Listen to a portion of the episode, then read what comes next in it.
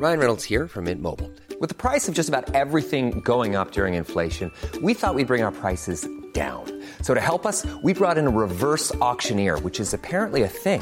Mint Mobile unlimited premium wireless. Ready to get 30, 30, bit to get 30, bit to get 20, 20, 20, bit to get 20, 20, bit to get 15, 15, 15, 15 just 15 bucks a month. So, Give it a try at mintmobile.com slash switch. $45 upfront for three months plus taxes and fees. Promo for new customers for limited time. Unlimited more than 40 gigabytes per month. Slows. Full terms at mintmobile.com.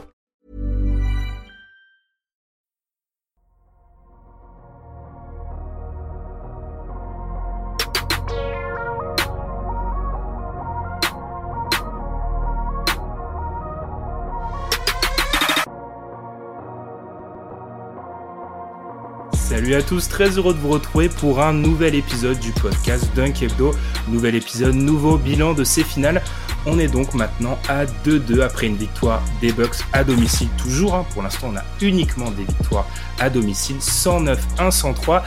Dans un match, on en parlera, qui nous a laissé je laisse, je laisse la phrase en suspens parce que justement c'est la première question de ce podcast. Euh, pour m'accompagner aujourd'hui, on est encore à nouveau, ils sont venus m'épauler, on est encore à nouveau trois et je vais commencer par toi Adrien. Comment ça va? Je peux pas te poser la question habituelle de euh, comment tu t'es inscrit dans cette série, mais comment ça va depuis le match 1 Comment ça a évolué Euh. ta perception de la série? Alors, comment ça va personnellement fatigué? Et euh, pour la perception de la série, bah, ça va un peu rejoindre cette question-là. Je pense qu'on développera, mais euh, euh, perplexe. Euh, perplexe, voilà, c'est le mot. Perplexe. Eh bien, on, on continuera ça tout à l'heure. Et puis, il était déjà là la dernière fois. Et puis, il a été trop inspiré par ce match 4 pour se, pour se taire. Donc, il est avec nous. C'est Madiane. Comment ça va, Madiane? Ah, ça va, ça va. Quelle inspiration ce podcast. C'était, c'était du beau basket. du, du- du très beau basket. Bon, le ton est donné. Alors, on va pas perdre plus de temps. hein. Vous, vous connaissez la chanson pour ceux qui nous écoutent souvent. Les 5 étoiles sur Apple Podcast. N'hésitez pas. N'hésitez pas à nous suivre sur YouTube. Laissez des commentaires sur YouTube. On s'améliore de plus en plus dans le YouTube game. Maintenant, on a des changements de caméra, etc. On, on s'améliore. On apprend. On découvre. On, on sera bientôt, allez, je pense qu'on sera à niveau dans peut-être un an. Mais en tout cas, merci de nous suivre là-bas. Et puis aussi, suivez-nous comme d'habitude, hein, ça on le fait depuis plusieurs années sur les plateformes de podcast. On marque une petite pause, puis on parle de ce match 4 qui a donc vu la victoire des Bucks. Put your in the Birkin, I told her to work it, I think she deserve it. I throw that money, she pick it up urgent. I'm up a couple men, go tell a birdie. Ain't ballin', go put up your jersey. I'm in the Maybach, it came with the curtains. You bought the bag, I heard you was hurting. Tryna get 30, bitch, by time I'm 30. You bought that jewelry and put it on your neck. Adrien, Madiane, pendant le match, et on se parlait tous ensemble sur notre conversation, on avait quand même tous un peu de mal à mettre des mots sur ce match. Alors ma première question forcément s'inspire de ce que j'ai vécu avec vous pendant ce match. Adrien, quel qualificatif tu utiliserais pour décrire ce match 4 Alors, pour me décrire, j'ai dit perplexe. Donc, euh, pour décrire ce, match 4, je dirais euh, euh, chaotique sur plein d'aspects.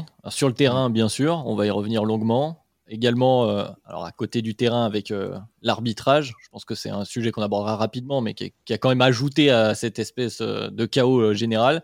Et du coup, c'est aussi un match qui rebat pas mal de cartes. Alors, on va essayer de pas trop tirer de conclusion euh, sur euh, juste le match 4 parce que c'est le dernier en date et qu'on l'a en tête et qu'on a envie de, de tirer de grandes conclusions.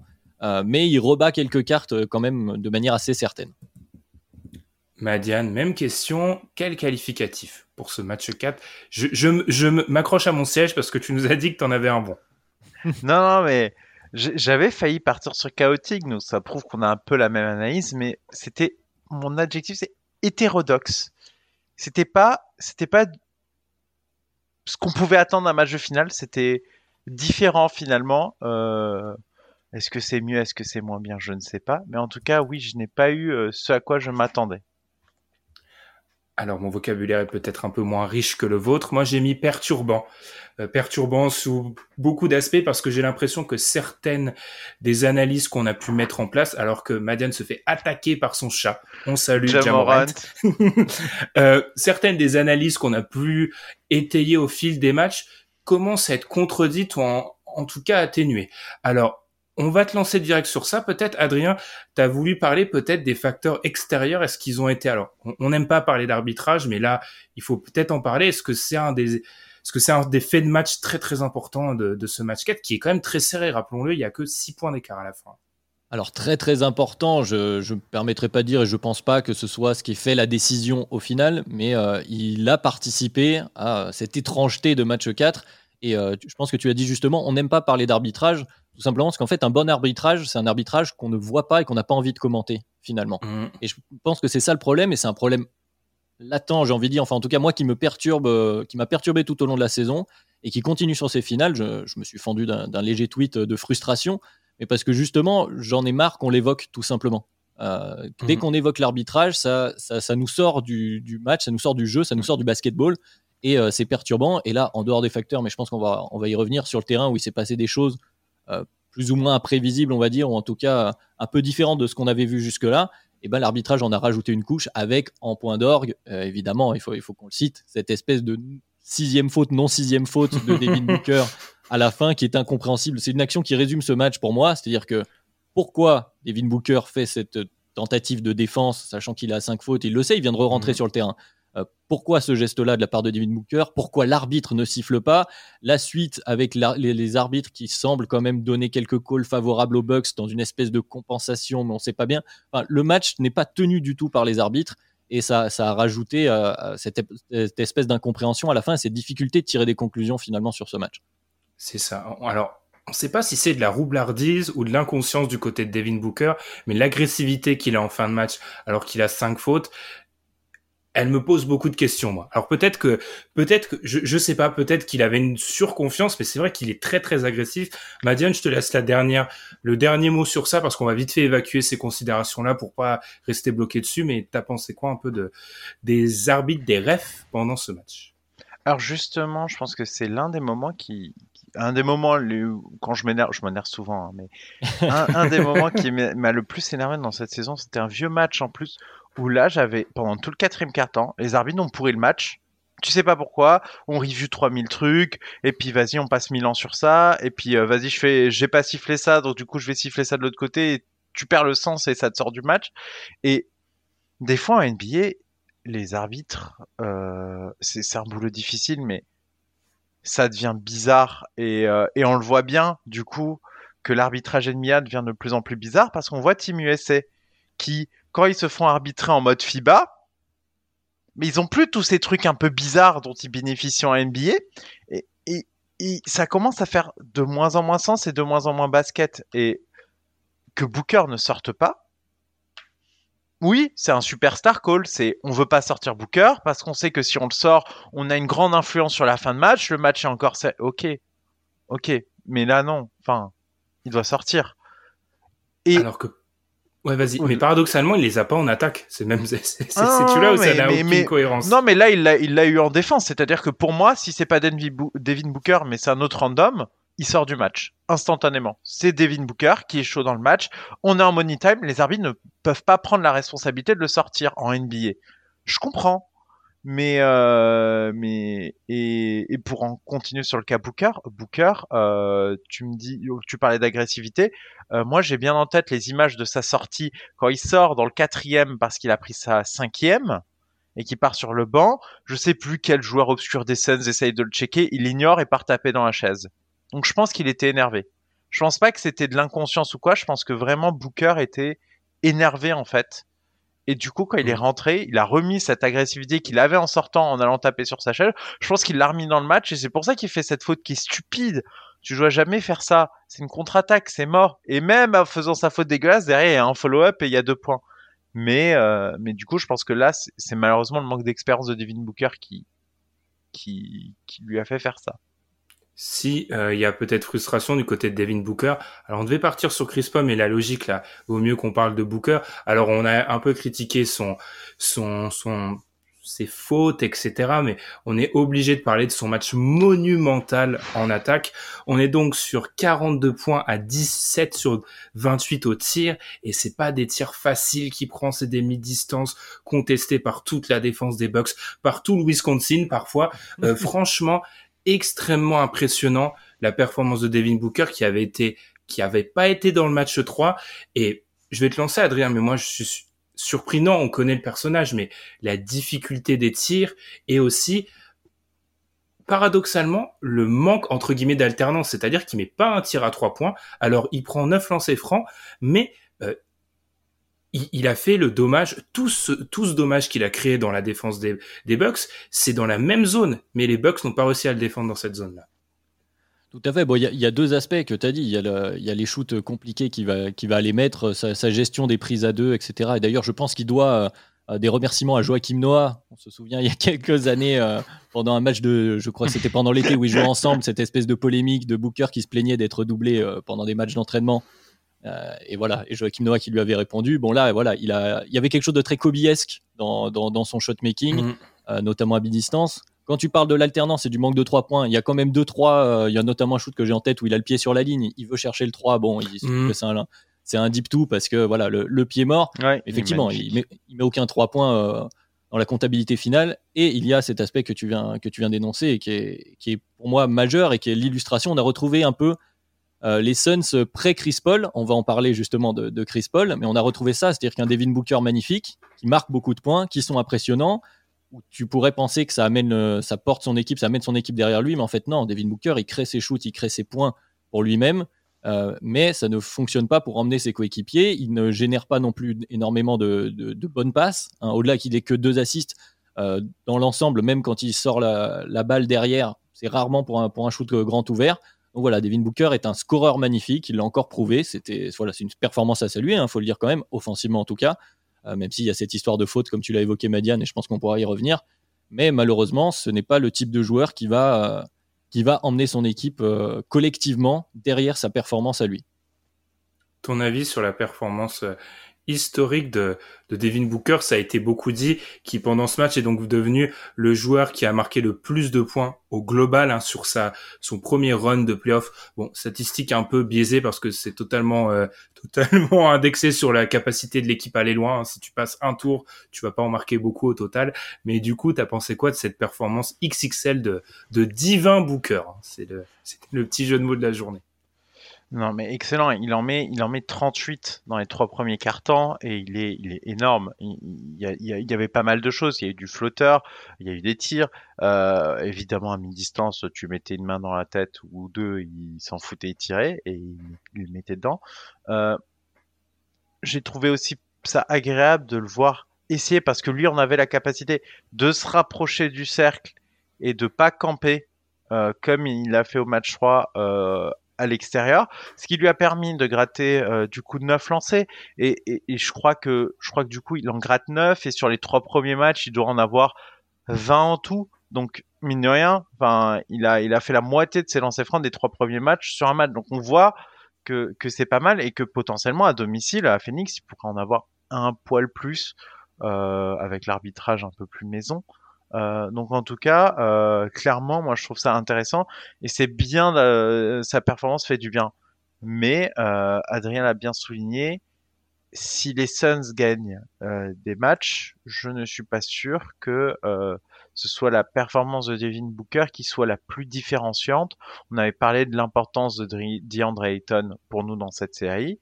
on est on, est toujours, moi je suis toujours d'accord avec avec cette phrase qu'on a prononcée. Et euh, bah, du coup, pour moi, si les Suns doivent gagner, ça passera par Chris Paul et pas par Devin Booker. Et c'est ce que nous a montré ce match. Chris Paul était pas trop là, pas trop dedans. Au final, ça avait beau être serré, ils l'ont perdu. Ouais, juste pour, euh, pour, intervenir, en fait, Devin Booker, finalement, c'est euh, tu as besoin de ces minima pour assurer un plancher au Suns. C'est-à-dire que tu as besoin de la création de Booker, de la dangerosité de Booker pour permettre à Chris Paul de jouer son jeu et de faire jouer l'ensemble de l'équipe des Suns. Devin Booker, c'est celui qui va déterminer si tu ne perds pas le match. Par contre, c'est le collectif et euh, Chris Paul en tant que général qui vont déterminer, pour euh, compléter ce que tu viens de dire, Madiane, euh, qui vont déterminer si tu gagnes le match et donc là, a fortiori, plutôt la, série et même les playoffs. Mmh. C'est intéressant, on parle beaucoup de Devin Booker, mais à chaque fois, le, nom de Chris Paul se glisse dans la conversation. Donc, on, forcément, c'est difficile de ne pas parler des deux en même temps. Moi, ce que je vous ai dit par rapport à ce match-là, Adrien et Madiane, j'ai vraiment l'impression qu'on voit une des limites. Alors, les Suns sont une excellente équipe, hein, attention, mais on voit peut-être une des limites de la construction des Suns. Ça m'a fait beaucoup penser ce match. Euh, je réagissais à une des comparaisons qu'avait fait Tom. Je sais plus si c'était euh, enregistré ou pas. Euh, de ce duo Booker Paul comme un espèce de duo Irving-Lebron, mais un peu différent. Et en l'occurrence, je trouve ça très intéressant parce qu'on voyait souvent du côté des Cavs que la performance offensive de Kyrie Irving, comme tu l'as dit, Adrien, c'était un peu un plancher. Ça, voilà, c'était la capacité, ça permettait d'écarter le terrain, de laisser la défense euh, sur aux aguets, etc. Voilà, ça te servait à ça. Mais de base, ce qui faisait fonctionner la machine Cavs à l'époque, c'était la performance de LeBron James à la fois dans une dimension playmaking et dans une dimension scoring. C'est un peu le cas, je trouve, de Chris Paul du côté des Suns. Et hier, on a vu une chose, c'est qu'une équipe pensée au fit comme ces Suns-là a un vrai problème. Et ça, on le sait, c'est le cas de toutes les équipes au fit. Je vais reprendre tes termes, Adrien, encore une fois, c'est une équipe scolaire, les Suns. Et le problème, c'est que quand ils doivent sortir des clous quand il doit un peu euh, jouer, sortir du script, ils ont extrêmement de mal. Et c'est là où je trouve que le comparatif, il est absolument incroyable avec les Bucks, qui sont l'équipe la plus... Euh, enfin, les, les, les Bucks dans le chaos. C'est-à-dire qu'ils sont incroyables quand il y a absolument aucun script. Ils sont, ce sont les rois de l'impro. Là où les Suns, on voit bien que quand Chris Paul, et on en parle, on va en parler maintenant, quand il a un Drew Holiday qui lui coupe les lignes de passe, quand on a tout un, un collectif du côté des Bucks qui ont coupé les lignes de passe, rendent tous plus difficile pour Chris Paul et que Chris Paul ne, met plus dedans. Devin Booker a beau en mettre 40 dans une performance historique, le reste du collectif des Suns, bah, ça fonctionne plus. Est-ce que vous avez eu le même sentiment? Je vais aller vers toi, Madia. Oui, oui. Alors, euh, c'est pas que ça fonctionne plus parce que mine de rien, le ballon tournait, etc. Mais, mais tu as l'impression de les voir un peu euh, enrayés. C'est, c'est, t'as l'impression que c'est, il se passe quand même, ils essayent d'instaurer quelque chose de collectif, mais c'est stéréotypé, et du coup, les Bucks peuvent le défendre. Et finalement, euh, Booker, ses points, c'est des tirs euh, plutôt dans l'ensemble pas très faciles à mettre. Et c'est inquiétant finalement. Quand tu comptes sur euh, le talent individuel de ton joueur, il te faut des tirs faciles à un moment. Et finalement, et finalement, bah du coup, euh, tes meilleurs joueurs ont pas de tir facile. Clairement, on leur laisse pas, on, on leur a jamais laissé. Tes role players, ils ont des tirs faciles, mais finalement, qui s'en fout parce que ils vont pas, ils vont pas les mettre euh, plus souvent. Et t'as pas, t'as pas cette capacité à se créer euh, de l'attaque facile et, et donc t'as du mal. Et en plus, les Bucks, c'est vraiment une équipe. euh, Enfin, c'est compliqué hein, attaquer. C'est vraiment compliqué et ils, arrivent très vite à trouver des solutions. Et, euh, euh, tu peux te trouver euh, être un excellent joueur offensif à l'image de, ce que leur a fait Keddy. Hein. Keddy était, monstrueux, mais, à côté, ben, ça infusait pas. Et, et quand tu te reposes trop sur du scoring entre guillemets un peu individualiste pour construire ton attaque, malheureusement tes autres joueurs ne sont pas en rythme. Et quand tu besoin d'eux, typiquement dans ce quatrième quart-temps où Devin Booker a passé quand même une bonne partie cloué sur le banc tout le début du quatrième, il rentre au bout de cinq minutes, euh, bah, bah c'est là où les Bucks reviennent. Ils refont leur 3 à ce moment-là. Et c'est ça le problème. Ouais, tu l'as dit, Ben, euh, les Bucks, c'est une équipe qui fait déjouer et ils se sont retrouvés dans ce chaos. Donc, on a un peu évoqué au début avec différents facteurs, mais on s'est retrouvés dans ce quatrième quart-temps, notamment un peu euh, chaotique, avec des Bucks euh, dans leur élément parce qu'ils étaient toujours là au rebond. notamment, au ils ont pris énormément. On va parler offensif. de ça. Hein. Oui, Madiane nous l'avait un peu évoqué en antenne. Il y, a, il y a cette histoire du rebond, même les balles perdues, ils étaient là. Normalement, dans le chaos, justement, du côté des Suns, tu peux penser que Chris Paul est quand même un, un maître de l'art. Bon, il se trouve que malheureusement aujourd'hui, euh, il n'était pas dans son match. Alors, il a été sorti, tu l'as dit, hein, par une bonne défense, notamment de Holiday, par ses, ses- lignes de passe coupées, par euh, son manque de réussite qui l'a forcé à aller chercher des drives qui sont compliqués à faire, notamment bah, justement parce que tu as un Holiday, tu as un défenseur sur toi qui est plus long, qui, qui arrive à répondre aux défis physiques. Et donc, euh, le, le salut dans le chaos pendant un moment du côté des Suns, il s'appelait Jay Crowder. On aime beaucoup Jay Crowder, il fait son boulot, il n'y a aucun souci. Mais euh, quand tu dépends, euh, la réussite dans, dans, la dynamique d'un match euh, dépend d'un Jay Crowder, c'est que, c'est que ça va plus. Et, et on en revient du coup à, cette histoire de, de, l'offense stéréotypée un peu scolaire, donc tu l'as dit, qui est un mot qu'on avait évoqué. Voilà, moi, il y a une, action que je trouve très marquante, il me semble que c'est dans le quatrième quart, où bon, les Suns font un système pour que Devin Booker se retrouve défendre, défendu pardon, il me semble par Pat Connaughton, je crois qu'il va chercher Pat Connaughton, il fait un contre 1, il marque son, son tir, qui est pas facile à mettre, mais bon, il avait Pat Connaughton, au talent, il le met. L'action d'après, Cameron Payne appelle le même système. Les, euh, la défense des Bucks voit bien que ça va être le même système, vu que de toute façon, ce signe-là, tout le monde l'a compris. Je l'ai compris moi derrière mon écran. Donc, euh, donc voilà. Et donc, du coup, les, deux- les deux défenseurs intérieurs euh, du côté des Bucks à ce moment-là, qui sont Giannis et Bobby Portis, bon, qu'est-ce qu'ils font? Bah, Ils regardent ce que, fait, ce que fait Booker et ils essayent de s'adapter. Quelque chose de très logique. Et sauf qu'à ce moment-là, Campaign, il a un drive tout droit. Euh, Giannis et Bobby Portis, ils regardent de l'autre côté. Mais Campaign, non, scolairement, va effectuer le système qu'ils avaient annoncé parce qu'il y a eu réussite avant, etc. Voilà, ça démontre tout ce que tu disais, le manque d'improvisation de ces jeunes joueurs. On arrive à la limite. Je ne sais pas si c'est de l'équipe construite au fit, mais en tout cas de la jeunesse de cette équipe dont euh, dépend majoritairement, euh, voilà, dont l'offense dépend majoritairement de Chris Paul, parce que le reste de l'effectif, pour la plupart, c'est leur premier playoff. Et sans parler de finale NBA. Donc forcément, on essaye d'être discipliné, mais euh, trop, trop scolaire, là où du côté des Bucks, on a une discipline plus, euh, avec plus d'expérience, avec plus d'ad- d'adaptabilité, notamment sur ce qui se passe sur la dynamique d'un match, qui les rend meilleurs donc dans cette espèce de chaos, fin de fin de match un peu plus incertaine. Mm. C'est une équipe, c'est un peu un, thème, hein, c'est un running joke maintenant, mais c'est une équipe avec des joueurs de fin de chaîne.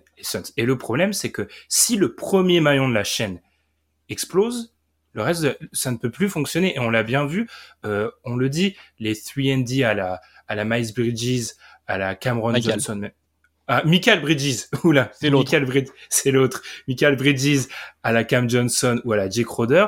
Au moment où il faut euh, sortir un peu de ce, voilà de cet aspect scolaire, de ce cadre scolaire, et qu'il faut aller chercher des points d'une manière un peu plus chaotique, il n'y arrive pas. Et c'est très intéressant ce que tu dis sur Jake Roder, euh, son espèce de takeover. Si on regarde bien, c'est pratiquement, c'est pas de l'ISO, hein, c'est euh, je vais chercher une faute, euh, je je fais un semi flop. Enfin, c'est c'est ça, tu vois. C'est c'est- en l'occurrence là, on n'est pas dans le scolaire, on est un peu dans le chaotique, mais on, on remarque que c'est pas c'est pas vraiment sur de de l'attaque, etc. C'est là où ils ont vraiment du mal. Et pour moi, tout part vraiment depuis le match 2 en réalité, sans on n'a pas vraiment insisté sur ce point-là, mais le boulot de Drew Holiday sur Chris Paul est absolument monumental. Je, je regardais un peu mes stats par rapport aux joueurs qui ont le plus défendu Chris Paul sur ses playoffs.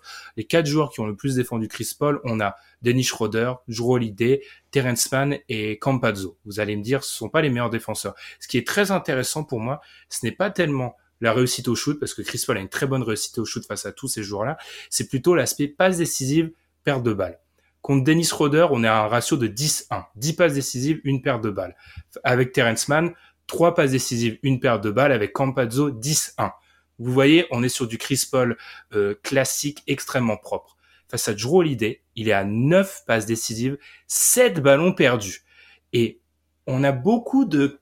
On a beaucoup de tweets à l'heure actuelle sur les balles perdues de Chris Paul. Donc moi, j'ai été voir sur NBA.com, je les ai toutes vues il y a quand même deux points communs à chaque fois. Ce sont des passes, je pense qu'en l'occurrence, la plupart du temps, dans un système classique face à une équipe entre guillemets normale, ça passe. Le truc, c'est que quand tu rajoutes le facteur Drew et la longueur des Bucks, il y a des lignes de passe qui n'existent plus. Et là, on voit que ça commence à devenir difficile. Et l'aspect dont on a parlé de l'épuisement que vont créer ces Bucks avec leur style de jeu extrêmement harassant, je trouve que là, au match 4, on commence vraiment à en voir les résultats. Ah, je suis d'accord, la, dé- la défense, dé- il y a la défense individuelle et la défense collective. Déjà, je Holiday qui fait un, un bon travail pour répondre aux défis physiques, ce qui est déjà une chose, et qui est aussi long. On a vu Chris Paul, donc certes, rater des shoots, bon, ce sont des choses qui arrivent, mais aussi avoir du mal dans son handle. La longueur de. Drew Holiday lui permet Mhm. aussi d'aller embêter euh, Chris Paul quand il, euh, il met ses crosses un peu plus bas d'habitude que son, que son défenseur en face, où il est très vif. Et c'est la même chose collectivement, c'est-à-dire qu'on l'a vu sur euh, des aides de Giannis. Giannis qui a été, alors peut-être Ouais, moins en vue offensivement, on n'en a pas trop parlé, mais qui a été défensivement monstrueux euh, hier, un peu partout. Bon, il y a ce, ce contre évidemment que tout le monde a vu et qui est splendide et on en reparlera sûrement, mais aussi dans les aides, il a été là. Et justement, avec ses longueurs de bras, ils ont beaucoup gêné Chris Paul dans son handle. Et une fois privé euh, et de son, de son shot making et donc de sa dangerosité, parce qu'on l'a vu hésiter à prendre des shoots qu'il aurait pris normalement, euh, notamment sur ses pull-ups euh, en fade à mi-distance, qu'il n'a pas pris cette fois-ci, euh, et euh, en difficulté sur son handle, et bien forcément, ça se resserre. C'est-à-dire que la décision logique derrière, c'est la passe, mais le défenseur, il le sait aussi.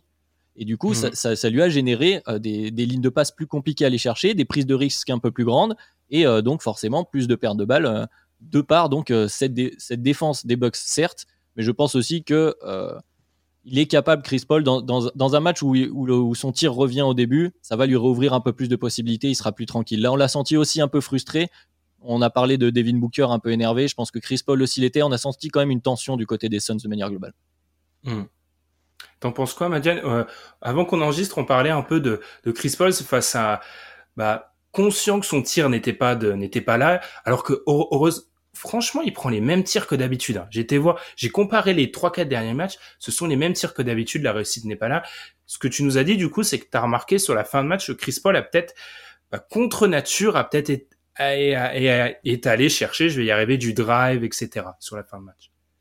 Ouais, et en fait, c'est presque là où ça m'a semblé être un symptôme, c'est-à-dire que moi, pour moi, l'action typique d'un joueur tel que Chris Paul et son apport dans l'équipe, c'est euh, c'est le feu, il y a le public qui pousse, les Bucks sont en train de recoller. Moi, moi, ce que j'ai souvent vu au travers de sa carrière Chris Paul, c'est je remonte la balle, ok, je vais à mi-distance, je te mets deux points. Ok, on se calme, tout va bien. Et non, mais c'est l'action. Il a vraiment un espèce de talent pour briser les momentum qui sont très importants. C'est-à-dire que quand l'équipe est en train de recoller, que tu à l'extérieur, que l'équipe en face elle pousse, ça calme aussi tes coéquipiers, ça remet un peu les choses dans l'ordre en mode non, on a ça, ça va bien. Euh, il avait fait ça, moi je me souviens, la dernière fois qu'il avait fait ça, c'était alors il perd la série malheureusement, mais c'était face au face au Jazz où à un moment il fait ça deux trois fois et il va dire à Paul Pierce ta carrière ne finira pas ici. Ouais, elle a fini au match suivant, mais mais ça restait. Euh, mais il l'avait sauvé sur ce game 6. En tout cas, euh, en tout cas, euh, voilà, Chris Paul, c'est cette capacité. Et là, il l'a pas fait. Alors qu'on est en finale NBA, que il est expérimenté, il sait qu'il doit le faire à ce moment-là, il il pouvait pas il pouvait pas. Et du coup, il y a eu des drives de Chris Paul très maladroits dans le quatrième parce que parce qu'il était bien défendu. Après, euh, c'est un match où il met pas dedans, où il est en difficulté tout le long, etc. Enfin, je suis pas inquiet pour Chris Paul. Et même, ça ne m'étonnerait pas de le voir sortir de derrière les fagots à nous, nous faire une masterclass au prochain match en mode euh, m'enterrez pas les gars. Euh, vous savez qui je suis. Donc clairement, c'est typiquement le genre de joueur qui va faire ça. Mais bon, là, il m'était pas dedans, il n'était pas dans son match, et évidemment, moi, moi je, je, je, le pense et je le maintiens, la réussite des Suns ne passera que par Chris Paul MVP des finales. Je vois mal euh, Booker mettre masterclass sur masterclass dans les prochains matchs et faire gagner les Suns à lui tout seul. Il faut que Chris Paul soit le meilleur joueur des Suns pour gagner ces finales. Je ne vois pas la possibilité. Booker peut mettre plus de points, mais le meilleur joueur, ça doit être Chris Paul avec des passes, euh, l'organisation collective, un peu de vis et, euh, et, tout ce qui va bien pour, pour remettre l'équipe dedans. Tu parlais de Chris Paul, juste un petit point avant de te lancer, Adrien, sur ce que tu veux pour la suite. Ah. Euh, je, te laisse la main.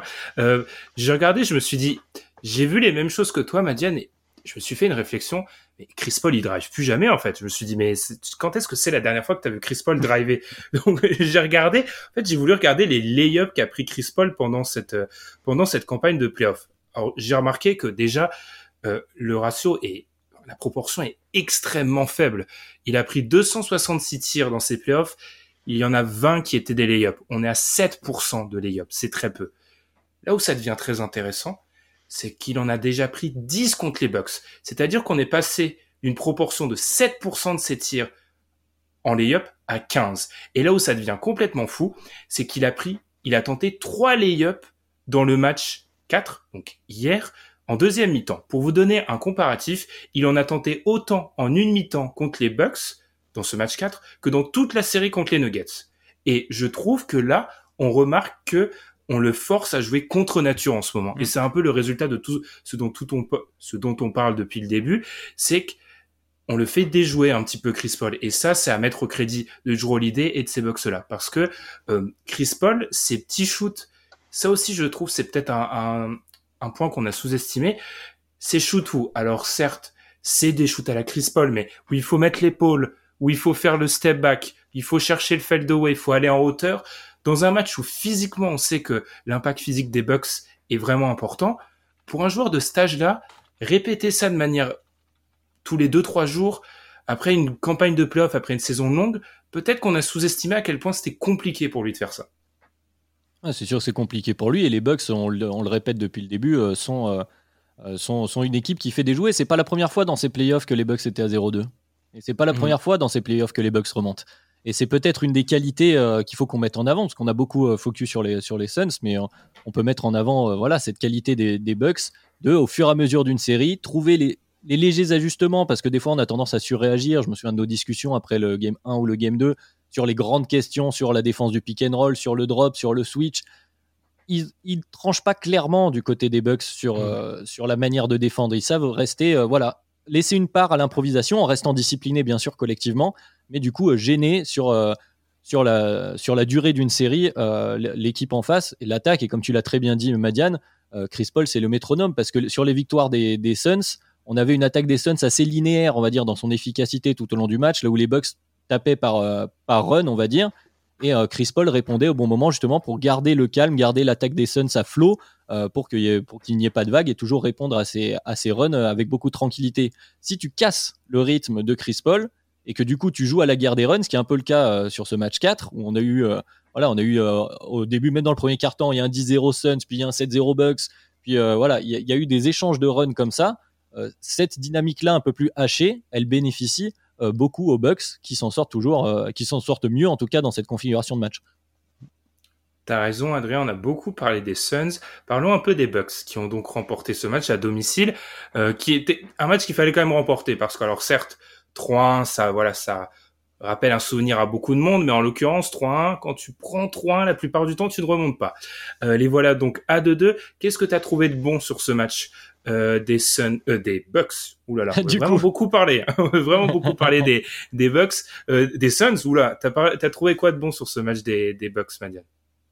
Ben, moi, moi, il y a un- c'est c'est l'une des premières choses que j'ai notées, c'est ils, ils avaient des extérieurs, c'était des mobilettes sous les panneaux adverses. C'est, ils étaient trop chiants. Justement, euh, ça fait un lien avec Chris Paul, c'est-à-dire que Chris Paul, justement, à un moment, j'ai regardé, il était sur PJ Tucker dans le quatrième. PJ Tucker s'est baladé dans la raquette comme j'ai jamais vu. Et pourtant, je pense que Chris Paul a le vice, mais je pense qu'il était trop fatigué pour avoir le vice de d'aller l'empêcher de faire ça. Et PJ Tucker, il, et Pat Connaughton, on- on- c'était des mobilettes, je roule l'idée. Enfin, on a quand même, on a quand même des aberrations statistiques. Euh, C'était un des trucs que j'ai noté. J'avais pas regardé les stats. Pat Connaughton, 9 rebonds. Ouais. Non mais, Mm. Pat Connaughton, on, on- on- on parle de ça. Et moi qui pensais, du coup, que euh, ces séquences où il prenait beaucoup de rebonds quand j'ai re-regardé ça ce midi, euh, c'était lié au moment, à la séquence notamment euh, début du quatrième où il n'y avait pas DeAndre Ayton sur le terrain. À un moment parce qu'il il rejoue petit fin troisième début quatrième les Suns, il n'y a pas DeAndre Ayton. Et en fait non, les difficultés avec DeAndre Ayton c'était tout pareil. C'est-à-dire que les, les, les, les- je pense que c'est une consigne d'aller tout contester, mais en permanence. Ils étaient trop chiants, donc des fois il y a eu un rebond où c'est DeAndre Ayton qui le chope, il se le fait voler dans les mains, puis ça repart sur Pat Connaughton. En fait, ils, avaient une espèce de suractivité au rebond des extérieurs. Et en plus, t'as Giannis dans ton équipe qui aide pas mal euh, dans la prise euh, dans la prise du cuir euh, sous les panneaux. Donc clairement, ils avaient décidé de, juste les embêter en permanence. Et dans tout le quatrième, pour moi, c'est le facteur clé de la victoire, c'est qu'ils ont chopé tellement de second ballon, de seconde chance, etc., que dans le quatrième, dans le moment où tu mets pas beaucoup de tirs, c'est vital. C'est vital et, ça leur a permis beaucoup de choses. Ça leur a permis de gagner du temps aussi à la fin quand ils menaient, où ils rechopent des rebonds. Alors peut-être qu'ils mettent pas le deux points derrière, mais ça égrène du temps et ça remet un sentiment d'urgence encore plus accentué sur les Suns à ce moment-là. Ils ont, ils ont vraiment été trop relous. Et clairement, c'est à souligner. Ouais, non, mais euh, tu, tu pointes du doigt le, le- le bon point. Ils ont, ils ont voulu faire bosser les petits euh, des Suns Mhm. euh, sur ces efforts-là, ces efforts collectifs de box out, euh, de voilà d'efforts, euh, d'efforts défensifs, les efforts qui se voient pas trop pour ensuite pouvoir attaquer. Et ça, et, ça a fait, euh, ça, ça a fait très très mal. Mais j'avais Ah oui, voilà, j'avais un truc en tête. C'est qu'aussi, euh, je reviens. Alors je suis désolé, je vais revenir un peu sur les Suns, mais c'est pour illustrer ce qu'on vient de dire. Mais comme, comme Chris Paul était en difficulté, on a vu beaucoup de passages avec Chris Paul et Cameron Payne sur le terrain.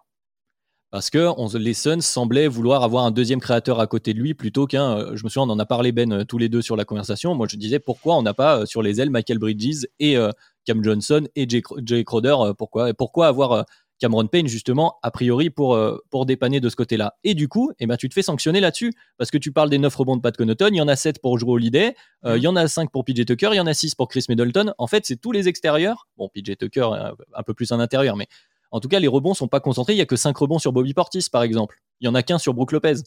Et c'est exactement là où ils ont appuyé. Et ça participe encore une fois la, la maladresse de Chris Paul, le non-match de Chris Paul aussi crée un désavantage pour les Suns dans ce match-là qui a été très bien exploité donc par les Bucks. Peut-être que c'était effectivement une consigne au départ, mais ça a été accentué par euh, ce facteur. Quant à Cameron Payne et un Chris Paul fatigué, euh, forcément, euh, les box-out sur les meneurs, ils vont pas être extraordinaires. Et puis une conséquence directe de tout ce que vous avez dit, 21 tirs de plus pour les Bucks dans ce match.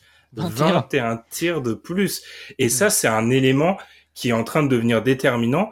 Euh, sur les deux derniers matchs, j'avais la stat, ils ont shooté 31 tirs de plus, les Bucks. Il y a un moment où euh, les, les Suns ont beau avoir peut-être plus d'efficacité, une attaque un peu plus scolaire, un peu plus huilée. Si ton l'équipe en face prend 15 tirs de plus à chaque fois, tu vas probablement perdre des matchs. Et un petit quiz, les gars, totalement improvisé. Sur les meilleurs perfs au rebond offensif en playoff cette année. Je, on va aller, on va partir sur les 7 meilleurs perfs. Les Bucks en ont combien? Ah, collectivement donc? Ouais. Moi, moi, je pense qu'ils ils en ont un, un sacré paquet. Parce que. Sur euh, 7 en tout? Ouais, moi, je pense qu'ils moi, je- qu'ils en ont 5 ou 6. C'est Ah. c'est- beaucoup, hein Non, non, non, vraiment. Ils en ont quatre. 5. Ils en ont cinq. Ils ont et le truc incroyable, c'est qu'ils ont les trois plus grosses perfs au rebond offensif de la de la post-season des playoffs. Le match et ce qui est intéressant, c'est qu'à chaque fois, c'est dans une série différente. La meilleure contre Miami, le match paradoxalement, le match euh, c'est le match 1 contre les Suns et le match un match qui gagne contre les les les euh, les Nets. On voit beaucoup que ces Bucks là sont devenus une autre équipe au rebond offensif dans ces playoffs et ça je pense que c'est plutôt que des consignes certes mais c'est aussi le résultat des équipes qu'ils ont joué. Ils ont joué beaucoup d'équipes qui ont un peu ont souvent des 3 4 à l'exception des Hawks et c'est pas un hasard que les Hawks ne ressortent pas du coup ont souvent des 3-4 qui vont pas être de gros rebondeurs. Et là où la dimension physique notamment avec un Giannis va ressortir des Bucks et ils vont les dominer au rebond. Et ça c'est un élément qui va pour moi c'est un des éléments qui va déterminer la suite de la série parce que tu peux pas concéder euh, 20 points sur seconde chance. Ils en concèdent 16 je crois euh, les Suns sur ce match là c'est quand même énorme. Il va falloir stopper l'hémorragie mais le problème on l'a dit euh, Alan en parlait on en a parlé la dernière fois tu ne peux pas vraiment mettre un Frank Kaminski, donc ça va demander plus d'efforts physiques des petits. Et ça, c'est Oui. vraiment, ça demande beaucoup d'efforts en l'occurrence pour eux. Et, et- et ça pose problème, ça pose vraiment problème parce que là, là enfin, juste pour les chiffres, hein, Giannis a plus de rebonds offensifs que l'entièreté de l'équipe des Suns. Et à côté de ça, t'ajoutes l'apport de tous les petits extérieurs où ils en chopent tous trois. Holiday, Tucker, Connaughton en chopent trois, Portis en chope deux et Brook Lopez en chope un. Mais c'est, c'est- enfin, on n'est pas sur un petit écart, c'est stratosphérique à ce stade-là. C'est, vraiment stratosphérique. Donc rien que sur le rebond offensif, ils sont fait bouffer. Et la solution, elle est difficile parce que ils sont plus forts physiquement. Ils sont plus forts et dans, les quatre, dans le quatrième quart-temps, ça se voit. Ça se voit et dans le chaos, quand c'est le chaos, c'est pas le basket sympa euh, du dimanche qui, qui va l'emporter. Hein. C'est le gars qui va se battre sous les panneaux pour aller arracher le ballon. Et finalement, euh, bah ouais, Crowder s'est un peu battu et il a réussi à un moment à sauver une possession où Connaughton avait encore récupéré un ballon de je ne sais où euh, sous les panneaux et il sauve la possession. Mais tu, tu peux pas faire. Enfin, il y a que lui finalement qui, qui a réussi à, à sauver le truc. Donc honnêtement, moi je suis inquiet parce que la solution, elle est, elle est difficile et je pense que la solution, c'est finalement, c'est faut défoncer les bugs et, et qu'il n'y ait pas de rebond. Enfin, Ah, si tu veux, j'ai une autre piste. Alors, ça va pas, Ah. te- ça va pas tout te solutionner, mais il y a aussi euh, un facteur dans les rebonds et dans les rebonds offensifs, c'est la qualité du shoot qui est pris avant. Le type de shoot, en tout cas, qui est pris avant. C'est-à-dire que les Bucks qui prennent beaucoup de shoot près du cercle, ça fait beaucoup de rebonds courts. oui. Voilà. Où c'est là où ça va être plus de box-out, etc. Euh, et il y a un facteur, moi, que j'ai noté pendant le match et qui, commence à me frustrer euh, énormément, mais je le vois beaucoup sur les défenses NBA tout au long de l'année, c'est cette propension, je le comprends dans l'absolu, à passer au-dessus des écrans. Quand il y a un écran sur le porteur de balle assez loin, on essaye de passer au-dessus. c'est valable et c'est obligatoire quand tu défends, euh, quand le porteur de balle, c'est Steph Curry, c'est Damian Lillard. Bon, ok, la passe au-dessus de l'écran, t'as pas le choix, tu passes dessous, t'es puni. Quand c'est Chris Middleton, alors oui, Chris Middleton là met ses shoots et on doit saluer sa performance aussi. hein, il fait un super match euh, on au va en shot parler. making. Mm. il met 40, il met 40 puntos. Il y a rien à dire. Cela dit, les pull-ups que prend Chris Middleton sont toujours ces pull-ups à mi-distance. En plus, il les met, bon, il les met au-dessus des gens. Il dépend. On en a beaucoup parlé de, de, de la variance euh, du shot making de Middleton par rapport au type de shoot qu'il prend. Mais le fait est que son, sa capacité à pull-up et son utilisation du pull-up se fait énormément à mi-distance. Passe dessous les écrans. Quand l'écran il est trop haut, passe dessous l'écran. Force-le à pull-up à 3 points. Parce que oui, il va, sûrement en mettre quelques-uns, mais il va générer des rebonds plus longs. Et de manière générale, je pense que c'est une des pistes que doivent chercher les Suns, c'est à gêner le type de shoot que prennent les Bucks pour, euh, pour changer en fait la dynamique du type de rebond qui vont avoir lieu. Et je pense que c'est une piste. Alors c'est pas une solution miracle, mais c'est une piste pour au moins ralentir la catastrophe, parce qu'effectivement, comme vous l'avez dit tous les deux, bon, la solution, t'as pas de solution parfaite, surtout quand t'as plus Saric et que tu dépends de Hayton qui fait son match. hein. Hier, il prend encore 17 rebonds. hein. Euh, offensivement, il y a d'autres choses à dire, mais bon, il, fait ce qu'il peut. Pour le coup, c'est pas lui qu'on peut imputer euh, ce problème-là. On l'a assez dit, c'était plus sur les guards. Mais je pense que il y a, une- piste, en tout cas, sur le type de shoot pris par Milwaukee. Tu dois, tu dois les gêner de la même manière qu'eux, ils gênent de l'autre côté. Tu dois être moins scolaire, peut-être un peu plus, un peu plus mesquin, et arriver à gêner leur, pour qu'ils ne prennent pas simplement les shoots dont ils ont envie, parce que c'est un peu ça, finalement, les Bucks qu'ils font. parieur, un peu plus parieur. Mais je te rejoins totalement sur ça. Je comptais en parler, euh, on en parlera, on vous tease le DH20 à chaque épisode, mais je comptais en parler sur certains, je pense à un joueur en particulier sur le DH20 où les défenses ont trop peur des shoots euh, très très éloignés du panier. Là où c'est tellement vrai qu'un Chris Middleton, alors il t'en mettra un ou deux et psychologiquement c'est peut-être dur, je pense, pour un défenseur de faire ça, mais le risque, c'est un risque que tu dois être prêt à courir. Pareil pour un Drew Holiday. Surtout, c'est là où c'est une grande différence entre les deux équipes. La dimension physique des Bucks leur permet de poser des écrans qui font des différences. Donc, quand le mec se prend l'écran, en l'occurrence, il y a une vraie différence qui va être créée. Alors que côté Suns, on l'a vu dans le match, il y a qu'un mec qui pose un écran, c'est DeAndre Ayton. Ils ont pas peur, Drew Holiday a pas peur des écrans de Cam Johnson, il a pas peur des écrans de Michael Bridges. Donc, ils doivent réussir à passer sous ces écrans-là et les empêcher d'entrer dans la raquette. Je suis totalement d'accord avec toi. Et c'est surtout dans cette différence de shoot, c'est assez intéressant. Je vous ai parlé de ce différentiel-là. La différence, elle explose vraiment dans les tirs près du cercle. C'est-à-dire que dans les tirs corner, etc., trois points, on est en gros dans le même ordre de grandeur. Mais alors près du cercle, c'est là où se fait la différence. Quand on sait le taux de réussite de ces des shoots-là, ça explique, en gros- ça peut expliquer les deux victoires des Bucks.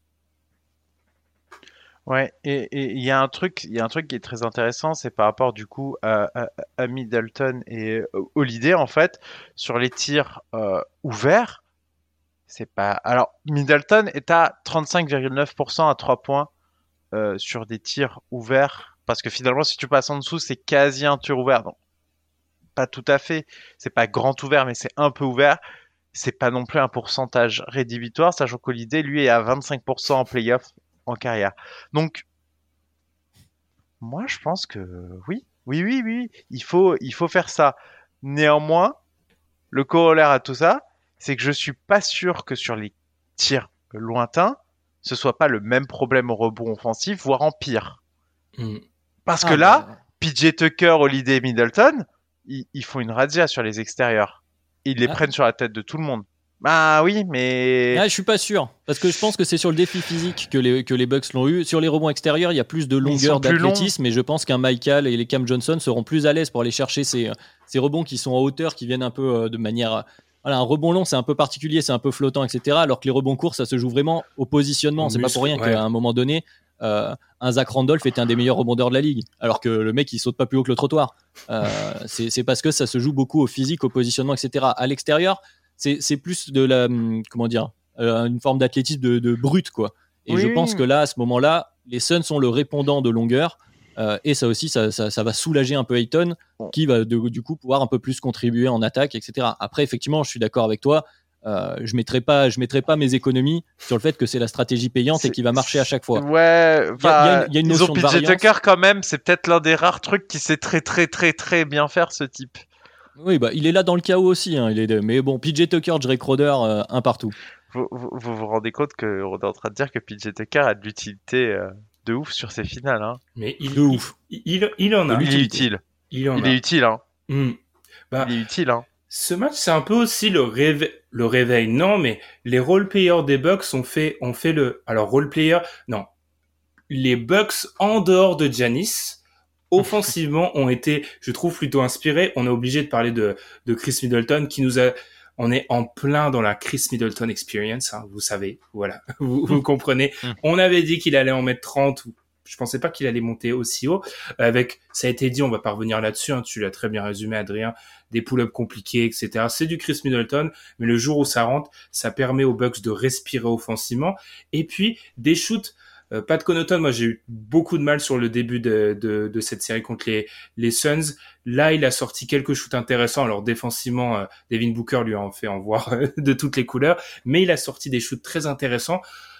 Bobby Portis a encore eu un impact. Bon, Brook Lopez, au fil de la série, on voit que son impact est de plus en plus limité. Mais je trouve que du côté, puis on a beaucoup parlé de Drew Holiday en défense, bien évidemment, je trouve que le collectif des Bucks a réalisé globalement hein, sa meilleure copie sur ce match 4. Probablement. Drew Holiday, il y a son aspect offensif quand même, parce que du coup, on n'en a Ouais. pas parlé. Bon, Ouais. Holiday, va falloir, euh, frérot, hein, on, on t'aime bien, tu fais le taf en défense, c'est super. Tu n'es pas Damien Lillard. Voilà, il y a un moment donné, tu ne prends pas. Il finit à 4 sur 20, il a pris plus de shoots que Gianni sur ce match. Il faut qu'il il faut qu'il en prenne, il faut qu'il soit agressif. On l'a dit dans les premiers matchs, il faut qu'il arrive à aller chercher des lay-ups au-dessus euh, des, des petits guards des Suns. Mais euh, toute proportion gardée, t'es la troisième option. Il y a Giannis et il y a Chris, surtout quand Chris fait un bon match. Euh, voilà, de ce côté-là du terrain, si- s'il y a un reproche à faire sur la copie euh, des Bucks, il y a ça. Et je rajouterais aussi qu'effectivement, Pat Connaughton met ses shoots. Et heureusement, parce que peut-être qu'une des limites de, de, de, de ces Bucks, c'est que voilà, on l'a déjà dit, c'est une équipe qui marche en ISO sur son offense parce que tu n'as pas de shooter, tu n'as pas de Kyle Korver, de Ray Allen, de je sais pas, de Reddick. JJ Reddick ou de, Mhm. de ce type de, de ce type de joueur là. Donc là, t'as pas de Connaughton qui t'en met et ça fait du bien. Euh, voilà, donc il, faut il faut quand même raison garder. C'est vrai que ce match-là est allé dans le sens des. S'il y a 2-2, on a l'impression que la dynamique a totalement basculé. Mais, euh, mais voilà, que tout le monde reste. En fait, il y a 0-0. On est reparti. Balle au centre. Avant de, parce que c'est, on va, on va, on va terminer là-dessus et on, prendra quelques-uns de vos, vos tweets. On vous a posé des questions pendant la, pendant la, l'après-midi. Effectivement, sans griller un peu ce qu'on va dire, on a, si on prend un peu le pouls de Twitter, on a l'impression que les Bucks sont les nouveaux favoris. J'aimerais juste faire une parenthèse sur le match de Giannis. Offensivement, alors moi, je vous avoue, j'ai été surpris parce que pour moi, c'était quasiment acquis qu'il allait mettre plus de 30 points à chaque match. Je l'ai dit, euh, et même plus de 35, selon moi. Je l'avais dit, euh, l'historique récent de ces matchs contre les Suns me laissait penser que euh, y avait trop de domination. Comment vous expliquez un peu son côté, je vais pas dire timoré, mais euh, c'est offensivement, c'est pas le Giannis le plus agressif qu'on a qu'on ait vu euh, depuis le début de la série. Comment on explique ça?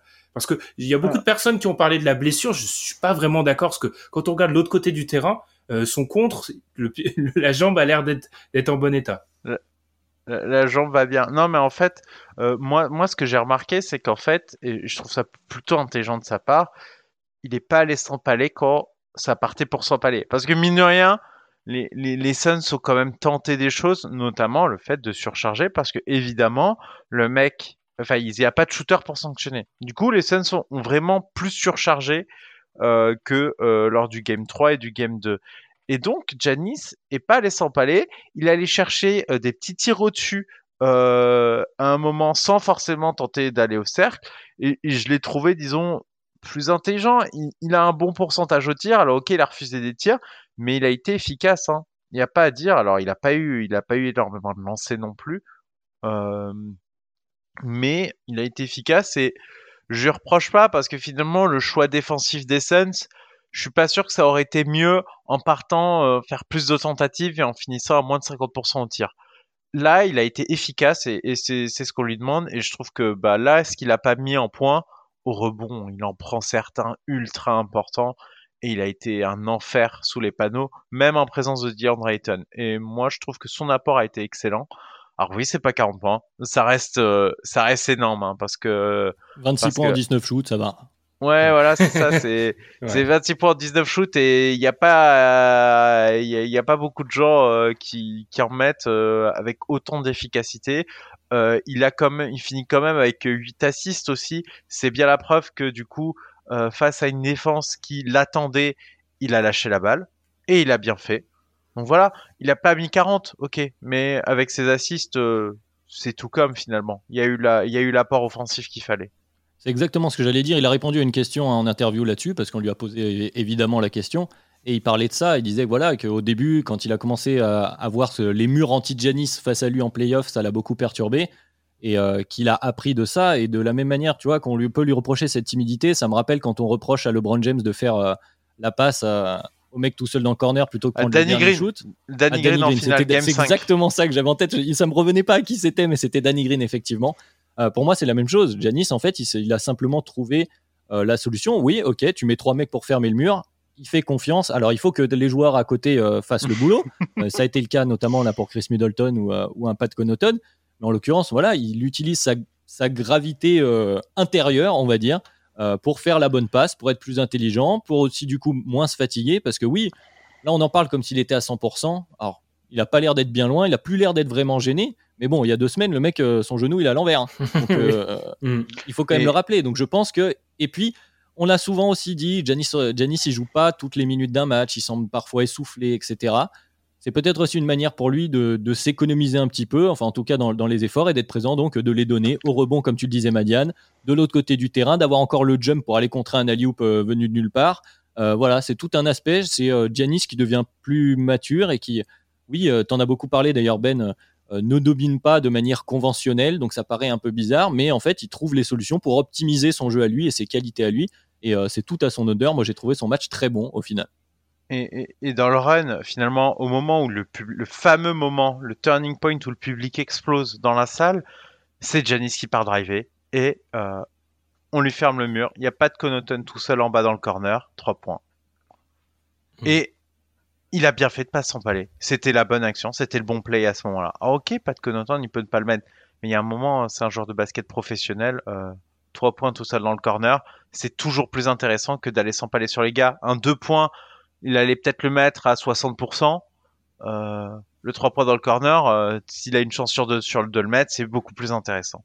Mm. Oui, et puis euh, en plus début de série, on a aussi reproché à Giannis de parfois dans son, son agressivité de- d'aller prendre euh, des espèces de petits fades, etc. où il est pas plus à plutôt qu'aller enfoncer le gars. Enfin, on comprenait pas vraiment. Il, vou- il semblait vouloir être agressif vers le cercle tout en n'étant pas forcément très physique dans son attaque. Euh, comme tu le dis, Madiane, je suis d'accord avec toi. Le, le bo- le bon play, le bon, le bon choix, le, le choix basketball, c'est celui de faire la passe sur le mec open dans le corner. Voilà, et il le fait, et bravo. Ça me rend tellement heureux et joyeux d'entendre ces compliments sur, sur Giannis. Non, Ça veut pas dire qu'il y a, pas, il y a toujours pas des limites dans le jeu de Giannis. Ah, il y a- bon, y a- on y reviendra. y a- Tu, tu noteras que je ne suis pas de mauvaise foi. Il y a- il y a- ah mais il y a, il y a toujours des limites, mais oui, je pense euh, il a joué juste et je continue à dire que ce petit fade away, ce petit turnaround qu'il a là, dos au panier change beaucoup de choses parce que ça oublie, Mhm. ça ça met un doute dans la tête d'Ayton quand il est quand il commence à l'attaquer. Donc ça c'est c'est plutôt euh, plutôt important. Et juste pour euh, le dernier point, tu parlais de cette perception. J'y pensais quand je regardais le match de Booker, où toute l'effervescence qu'il y a autour du match de Booker, mathématiquement, Booker gagne, euh, met ses 40 et quelques sans mettre un tir à trois points. Alors, je sais plus si Giannis en met un ou pas, mais dans les deux cas, pas. dans les deux cas, c'est du deux points. Mais c'est vrai que le côté pull-up, etc., aura toujours l'avantage. C'est un combat qu'on peut pas mener. C'est du, voilà, c'est peut-être de l'inconscient. On parle depuis beaucoup de temps, messieurs, mais il est temps un peu de, de se mettre sur le grill parce que là, c'est pour ça que les auditeurs nous écoutent. Ils nous écoutent pour ça. Deux questions. Alors d'habitude, je fais le MVP en premier, mais là, je vais le garder pour la fin. On est donc au match. On va le match 5 va se jouer ce week-end. On est à 2-2 balles au centre. Aucune équipe n'a réussi à voler un match à l'extérieur. Question qui est le favori de cette série à l'instant? Et pour vous laisser réfléchir, je vais un peu citer quelques-uns des tweets qu'on a eus parce que ça penche clairement du côté des Bucks. Dr Biggie qui nous dit les Bucks ont diminué l'influence d'Eton et sont dominants au rebond. Ils ont fait les bons ajustements défensifs. On a Slam Donkey qui nous dit l'inquiétude autour du genou de Giannis est un lointain souvenir tant sa puissance semble se dégager et rayonner sur le public de Milwaukee. Heureusement pour eux, Middleton a été bon. Les Bucks ont les cartes en main pour le prendre en 5. C'est deux exemples parmi tant d'autres où on commence à ça penche légèrement du côté des Bucks. Est-ce que vous êtes d'accord? Et vu que ça a l'air d'être le plus troublé par cette question, je commence forcément par l'homme à la casquette des Bulls, Adrien. Ouais, forcément, forcément, c'est compliqué. Euh, Alors déjà, moi je ne veux pas tomber dans la culture de l'instant. Euh, donc je comprends que la dynamique soit du côté des Bucks. Ils sont sur deux matchs sur deux victoires de suite. Ok. Euh, cela dit, les Suns aussi ont montré des capacités d'adaptation durant, les playoffs au sein même d'une série. Ils étaient à 1-2 face aux Lakers, hein, une victoire de défaite. Euh, ils ont gagné le premier, ils ont perdu le match 2 et le match 3. Et ils sont, revenus pour gagner. Ils ont déjà eu à, à, batailler et à s'ajuster. Et je fais confiance à Monty Williams pour ça, pour, pour trouver les bons mots aussi au niveau Dayton, parce que tu l'as cité. À Chris Paul pour retrouver son jeu et également euh, un facteur, parce que oui, ça fait deux matchs que ça marche, la, Chris Middleton expérience. Ah. Voilà. Le bon argument. ça, peut ne plus, ça, ça, peut, ça peut ne plus remarcher. Euh, en tout cas, c'est sûr que c'est une série, c'est une série serrée. Maintenant, on le sait, euh, c'est sûr et certain. c'est pas sûr et certain, mais voilà, je reste avec mon pronostic du, du, début de, de, finale, et je pense encore que les Suns ont un léger avantage, même si effectivement là, ce qui m'embête le plus, je vais être honnête, c'est la blessure de Dario Saric. Moi, c'est ça qui m'embête le plus dans, le, dans, cette dynamique, mais je, je, reste côté Suns pour le moment. Ton avis, Madiane, alors que je vais citer d'autres d'autres tweets. Euh, triple Y qui nous dit les Bucks ont les mêmes qualités et défauts que les autres années, mais plus de réussite. L'impact physique peut faire la différence. Les Bucks sont puissants. Si les Suns sont champions, ah, ça, c'est la suite. C'est par rapport au, MVP. Et on nous dit aussi, Greg qui nous dit Bucks jouent sur leur physique. C'est quelque chose qui revient souvent. Hein. C'est quelque chose de plus fiable que l'adresse. Ils ont pris le 4 au forceps et chance. J'ai peur que les Suns aient pris un très gros coup sur la tête car ils sont à 5 minutes de repartir à 3 C'est très vrai ça. Madiane, ton avis sur euh, l'équipe qui a peut-être l'avantage euh, en entamant la, la dernière ligne droite? Cette série qui est au meilleur des trois maintenant. Ouais, eh ben je rappelle que au meilleur des trois, il y a deux matchs à Phoenix. Il faut pas, faut pas négliger. Il y en a deux euh, à Phoenix et euh, ce sera pas simple à prendre. Et euh, moi, je, je, reste sur un 55-45 Suns sur le fait qu'ils ont l'avantage du terrain dans une finale NBA que un Game 7, je n'ai plus la stat, mais si le Game 7 il est à domicile, 80%. tu as quand même 80% euh, de, de chances de l'emporter. Faut pas oublier que il y a là euh, roi des maths et justement, j'en viens à ma take, c'est que j'avais dit 4 de Suns, je pense que ce ne sera pas 4 de Suns, je pense que c'est soit 4-3 Suns, soit 4-2 Bucks soit les Bucks retournent vraiment la série et s'ils prennent le 5, euh, ils vont gagner le 6 à Milwaukee. Euh, soit, euh, soit ça part en 7 et à 7 à domicile, j'y crois pour les Suns parce que je donne vraiment l'avantage du terrain. C'est pas rien et, et c'est important. Donc voilà, c'est ma tech. Elle pourra peut-être très très très très mal vieillir, mais, mais moi, je, moi je pense que si les Suns prennent le, le 5, euh, ils reprennent l'avantage, mais quand même, elle a gagné à Milwaukee. Ça, ça risque d'être difficile. En plus, le public a l'air d'être vraiment dedans, à fond. C'est difficile. on n'entend plus les fans des Suns compter dans la salle des Bucks, ce qu'on entendait euh, dans le Game 3. Sur les lancers de Giannis, évidemment. Désolé pour la, la, parenthèse, mais les gars, je me rappelle de matchs de playoff à Milwaukee avec Brandon Jennings au premier tour contre le Heat. On entendait le ballon taper sur le sol. Enfin, franchement, c'est incroyable. Mais à Milwaukee, euh, je vais flex avec ma casquette, mais Milwaukee, la majorité des gens, ils sont fans de l'équipe qui écrit là. Hein. Bulls, pour ceux qui nous écoutent. Ça a un peu changé depuis Giannis, mais à la base, euh, on joue à domicile, nous, quand on joue à Milwaukee. Fin de la parenthèse. Bon, en tout cas, euh, en tout cas, voilà. Euh, moi, moi, j'ai trouvé que le public était là justement dans ce match et ça s'est vu notamment dans le quatrième. Donc voilà. Moi, je trouve que c'est très dur à prendre euh, et je trouve ça plus probable que les Bucks réussissent à continuer sur la lancée et prennent le 5 à Phoenix et finissent à domicile. Par contre, si ça part en 7, quand même, euh, il faut respecter l'avantage du terrain à domicile. Donc je reste sur un 55 45 euh, pour les Suns. Ça veut dire que. Et toi, Ben, on veut t'entendre. Hein je vais, oui, bien sûr. Vous allez m'entendre, mais je vais vous tirer les verres du nez. C'est-à-dire que si tu dis, si tu me dis, Madiane, c'est soit 4 de Bucks, soit 4-3 Suns et que tu donnes l'avantage aux Suns, pour toi, on, on file vers un match 7. 4-3 Suns. Je, je pense qu'il est fortement probable d'avoir un 7. Je, je pense ah, que. Je manie, pense que, manie je la pense nuance que, avec euh, brio. Je, je manie la nuance. Non, mais. Tom. non, au-delà de ça, c'est, c'est, c'est, je pense, je pense que quand même les Suns c'était pas si loin de le prendre. Faut rappeler la composante domicile. Euh, Chris Paul faire deux matchs comme ça de suite, j'y crois pas. J'y crois absolument pas. Et, euh, et voilà, donc euh, je pense qu'il y a eu des choses qui ont tourné en faveur des Bucks. Euh, je rappelle que là, sur ce match, Crowder finit à 5 fautes, Paul à 4, Booker 5, qui sont des énormes problèmes de fautes ce coup-ci ailleurs, pas sur euh, du coup leur intérieur, mais sur les extérieurs. Ils vont pas cumuler euh, autant de facteurs négatifs. Euh, Booker joue, joue, joue même pas la moitié du quatrième. Enfin, Alors qu'il est en feu. alors C'est ça aussi, tu le sors de rythme, il y avait la frustration, on en a parlé, Voilà. il est énervé. Bon. Voilà, donc il y y a tellement de facteurs qui ont bien tourné. Euh, un 5 à Phoenix, je vois bien Phoenix le prendre. À moins que euh, ils ont pris un, énorme coup moral et dans ce cas, euh, ok, c'est possible. Mais moi, je vois Phoenix prendre le 5, euh, les Bucks prendre le 6 et on, on- on règle ça sur un 7. Tout à domicile. Ce sera très beau. Par contre, euh, ce qui me fait peur dans le 7, je, je pense que les Suns peuvent le gagner, mais si les Bucks le gagnent, ce sera dans un chaos. Ouais, ça sera à la, à la serpe.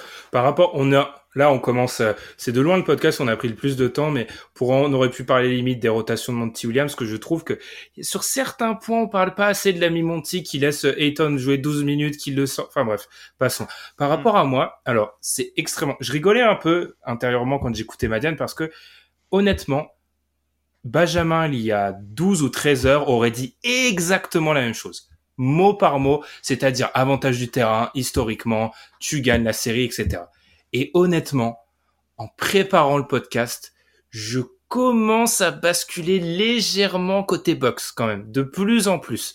Parce que je trouve que beaucoup de nombreuses problématiques qu'on a mis en avant, les réponses me semblent extrêmement difficiles. On a parlé des rebonds. Concrètement, tu fais quoi pour euh, arrêter l'hémorragie au rebond? Tu vois, tu as proposé des alternatives, Adrien, mais en l'occurrence, ça semble compliqué de, de limiter la domination au rebond, la domination physique. Moi, il y a un élément que je trouve très marquant.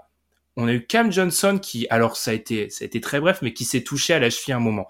Dans tous les matchs de ces, de ces finales, à un moment, on a eu un Chris joueur, Paul aussi. Chris Paul Il aussi, s'est retouché la main.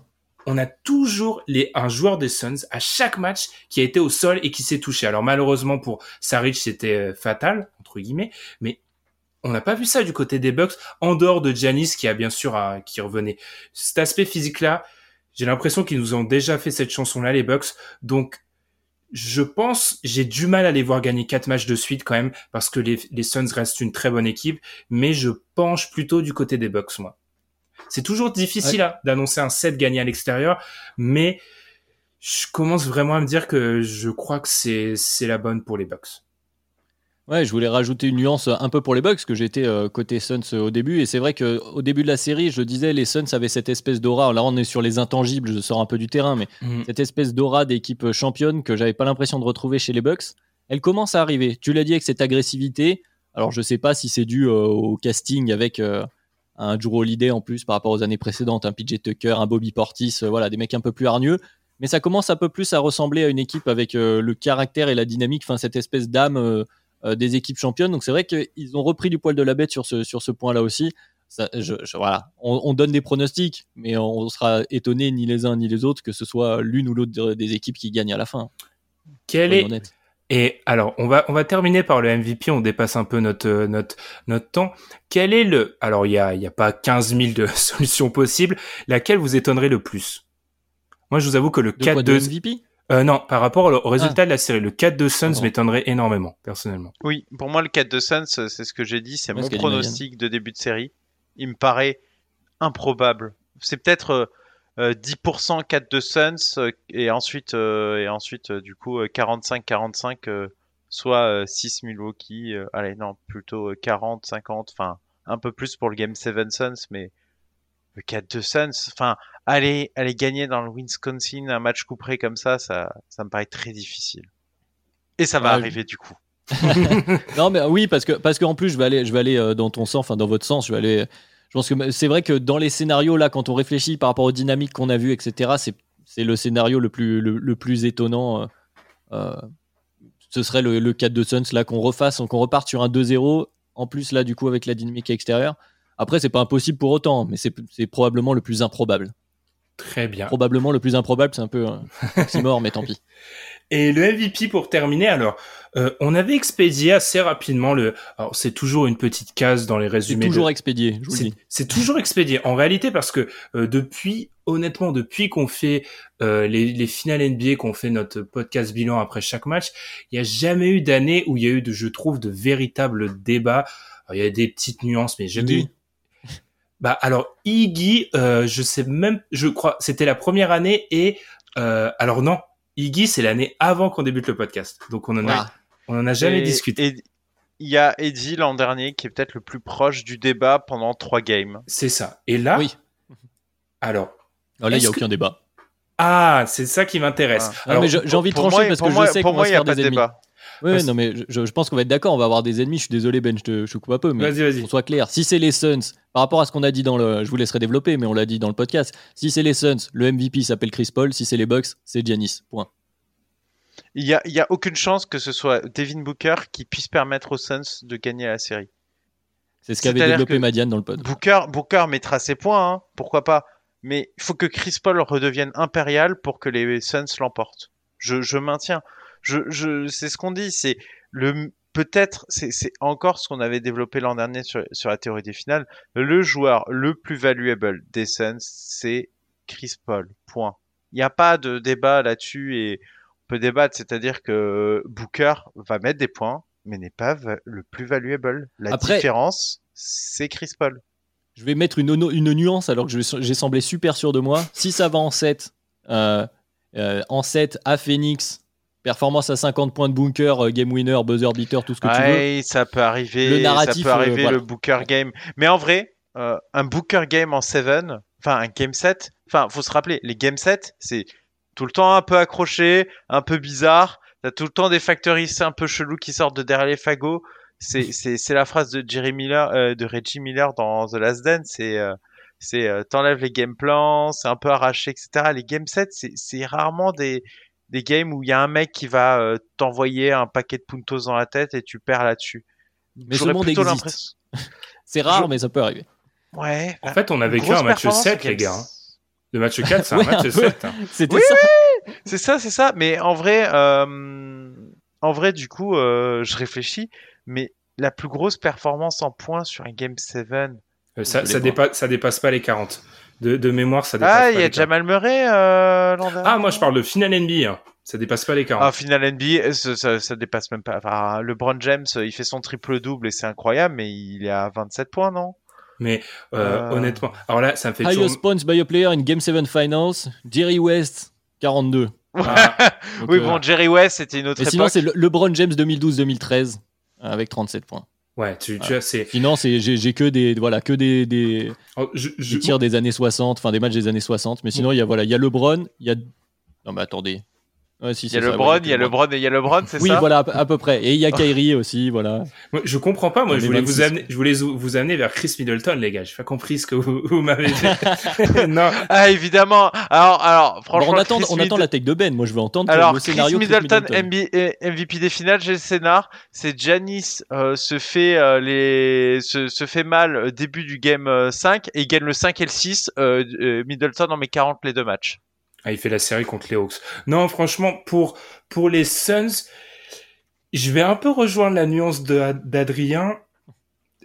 Je trouve quand même que sur une fin de série où, euh, alors oui, il y a l'aspect euh, diffusion sur le collectif, mais si Booker nous en fait une ou une ennemie du même acabit, utilisons des mots des années 30, euh, franchement, la question va se poser. Rappelez-vous, je me rappelle très bien de 2016, il y a certaines voix qui s'élèvent en 2016 pour dire que Kyrie doit pas être loin du MVP des finales parce qu'il met le Quoi? shoot. Alors oui, c'est non non c'est on peut on peut être pas d'accord avec ça. Le, la- le, le Ah truc non, c'est que euh, là c'est un manque de goût basket assez ah non non mais il faut hein. respecter la vie. c'est que justement Non, la, je trouve que dans, dans la théorie d'un match 7, moi je crois vraiment qu'on va aller en 7, l'importance du match 7 sur l'MVP des finales sera déterminant. Donc je j'enlève pas Devin Booker de l'é- de l'équation. Vraiment. Ah, Alors, je, je, je répète euh, à nos- euh, aux gens qui nous écoutent, parce que là, j'y tiens. Donc, un mec qui te dit que Kyrie Irving aurait pu être MVP des finales l'année où il y a un type qui a la meilleure moyenne dans les cinq catégories statistiques majeures et qui gagne le titre, c'est pas un avis. Il- c'est Il pour faut moi, c'est pas un avis. hein. En quoi il est intéressant cet avis? C'est alors on a le Ah, droit- il peut être, euh, il, peut est, être il intéressant, mais parce qu'il il sous-entend que le MVP des finales dans un cas d'un match 7, c'est le mec qui met le dernier coup. Alors on n'est pas d'accord, hein, mais c'est ça qui est qui peut être qui peut être intéressant. Très bien. le dernier coup, c'est The Block alors. Euh, Juste parce que je vais te laisser conclure, parce que voilà, mais quand même dans les, dans les perfs des finals, parce que du coup j'étais en train de regarder. Alors il perd, mais en 2015-2016, match 7, le meilleur marqueur des Warriors, Draymond. il est dans cette liste, il met 32 points, c'est Draymond Green. Le match Oui, de Draymond oui. Green, le 7, c'est le truc le plus oublié de l'histoire de la NBA. Il est C'est, c'est, fantastique. c'est, c'est, c'est un big get James. C'est, c'est, c'est James Worthy ici, c'est le, ta troisième option qui sort de nulle part et qui, euh, et qui te permet de gagner un 7. Et c'est Mhm. donc la dixième plus grosse pe- performance dans un Game 7 des finals de Et, l'histoire de l'NBA. et ça doit être quoi la, la troisième depuis euh, le début du siècle, un truc comme ça. C'est Côté- la 2, derrière LeBron, Et- en Et 2012 Worthy, 2013. il en met combien euh, avec, euh, James Worthy, 87-88, il en met 36. D'un côté des matchs, après des matchs 7, les gars, il y en a. C'est pas en finale NBA, c'est pas. Oui, voilà, il n'y en a pas des, des- des centaines et des centaines. Il n'y en a pas des centaines, très bien. En tout cas, on le souhaite. Je vous avoue que là, ça serait, ça serait un peu hype, ça serait la fin parfaite pour une saison. Bah, on va réutiliser les mêmes quali- qualificatifs un peu perturbantes qui nous laissent perplexes, etc. En tout cas, très bien. Je vous avais dit, Adrien et Madiane, c'était Eh oui. de- L'expert, 50 podcasting, 50 podcasting, je vous ai dit, je leur ai dit avant qu'on enregistre, les gars, on fait plus d'une heure là. Et voilà, on a fait plus Après, on a fait beaucoup de digressions à la fin. Ouais, dire, on, a fait Ouais. beaucoup. Bah, on, on a analysé le, le tableau des matchs 7 en finale NBA. Donc, c'était pas prévu. Voilà. En tout cas, on ça prouve à quel point on a foi en ce scénario. Bah, je pense, oui. Donc, on va être probablement contredit. En tout cas, on vous remercie de nous avoir écoutés pendant tout ce temps. On se retrouve, du coup, comme d'habitude, après le match 5. Alors là, une certitude, ça ne sera pas le dernier. Après, à chaque fois, ça sera du coup près. Enfin, d'un côté, il y aura que deux matchs. On vous invite à nous mettre 5 étoiles sur Apple Podcast, les petits commentaires sur YouTube, à nous suivre sur les plateformes où vous écoutez le podcast, que ça soit Spotify, Deezer, Podcast Addict, etc. On vous souhaite une très bonne journée de vendredi pour ceux qui nous écoutent vendredi, un très bon week-end. Et puis on se retrouve très vite pour parler des finales NBA. Salut Tchuss! Mom